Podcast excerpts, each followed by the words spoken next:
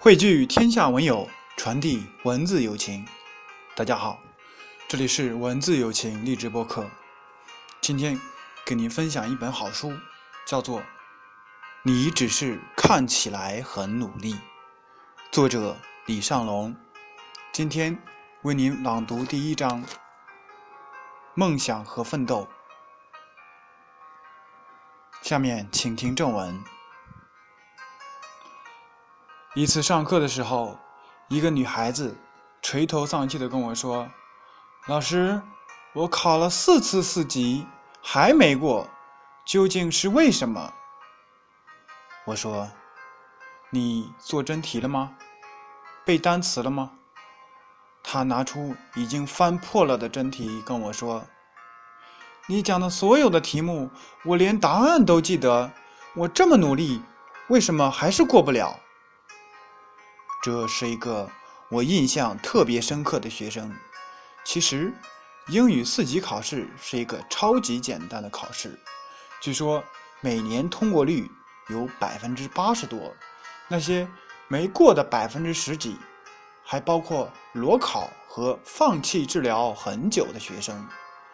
我想，一个人要多有毅力，才能一直保持在后百分之十几。坚定的不过，并且连续四次。可是，看着这个学生满满的笔记，我心想，看起来是很努力呀，没理由不过啊。这孩子会不会是脑子不好使？跟他聊了很久，无解。这种感觉就好像一个医生知道病人有病。但就是不知道如何去医治他一样，于是我只能使出大招。你这么努力，放心吧，下次你肯定能过的。那个学生讪讪地说：“但愿如此。”对这个世界来说，没有什么果是没有因的，即使现在看不出原因，但也一定是存在的。那是我第一次，也是最后一次见到那个女孩子。从此以后，她再也没有出现在我的课堂上。结课那天，我来到她的位置旁边，指了指她的空位置，问她身边的一个女孩子：“你认识她吗？”她说：“认识，她是我同学。”我说。他为什么总是逃课？就第一次来了。他笑笑说：“他事情比较多。”就是那天，我找到了病因。这个女孩子是学生会主席，同时兼几个社团的团长，参加组织活动很积极，朋友也很多。唯一没有时间做的事情就是独处。可学习英语其实是一个特别需要独处的过程，而他只是做了一套真题，草草的对了一遍答案，然后冲出自习室，继续做学生会的事情了。至于这套题，在他脑子里只留下了这么一个印象：我这么努力的做了一套题，其余的他什么都不记得。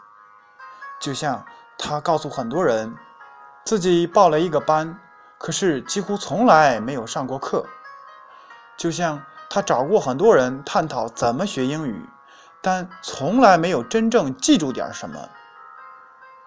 骗别人很容易，骗自己更容易，可是骗这个世界有点难。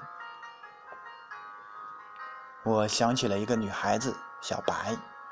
他总是喜欢让我给他推荐一些电影和书，还要求是格调很高的。因此，我每次看过的书都会给他拿过去让他看。他每次看完都会发一条微博，下面无数个赞。有一次，我跟他闲聊，问他：“你告诉我一下，上一本书你看完记住什么了吗？”他说：“忘了。”回到家，我看到他的朋友圈上说，又看完了一本书。我赶紧给他的朋友圈点了一个赞。另一个朋友小鹿特别喜欢去自习室，然后每次在朋友圈都会看到他的文字。最近很累，快考试了，最后几天拼了，早出晚归。他写下的生活总是那么波折，那么努力。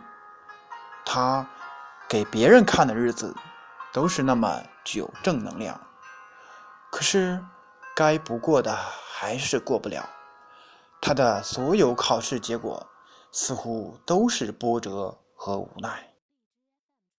因为，毕竟所有的努力都不是给别人看的，而是这些努力是否真正达到了内心所要求的，变成了对自我的提升。有一次和他一起自习，看见他带了会计书、英语书、考试卷子，哦，还有手机。他一上午的学习，其实。都是在刷朋友圈、刷微博，这种所谓的努力，其实只是看起来很努力而已。看起来每天熬夜，却只是拿手机点了无数个赞；看起来那么早去上课，却只是在课堂里补昨天晚上睡的觉；看起来在图书馆坐了一天，却真的只是。坐了一天，看起来去了健身房，却只是在和帅哥美女搭讪。在我们身边，总有一些笔记记得很认真的人，但考试成绩却不理想；也总有那些学习成绩非常好，但看起来并不怎么认真的人。很多人把他们定义为聪明，其实。他们只是在学习的时候摒弃了诱惑，一心一意的在努力。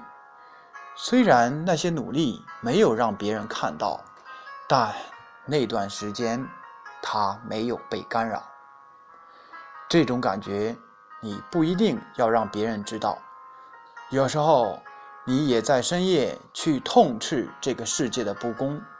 你说自己这么努力，为什么那个谁？看起来一点也不用心，最后却有了很好的成绩。可是，他们的背后和你的背后，究竟做了一些什么？你的生活和别人看到的你的生活是不是一样的呢？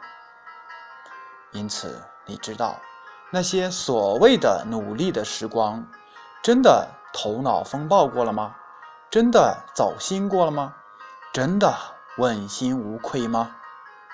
或者，他只是看起来很努力而已？朗读完毕，欢迎您关注“文字友情”微信公众号“文字友情”，感谢您的收听。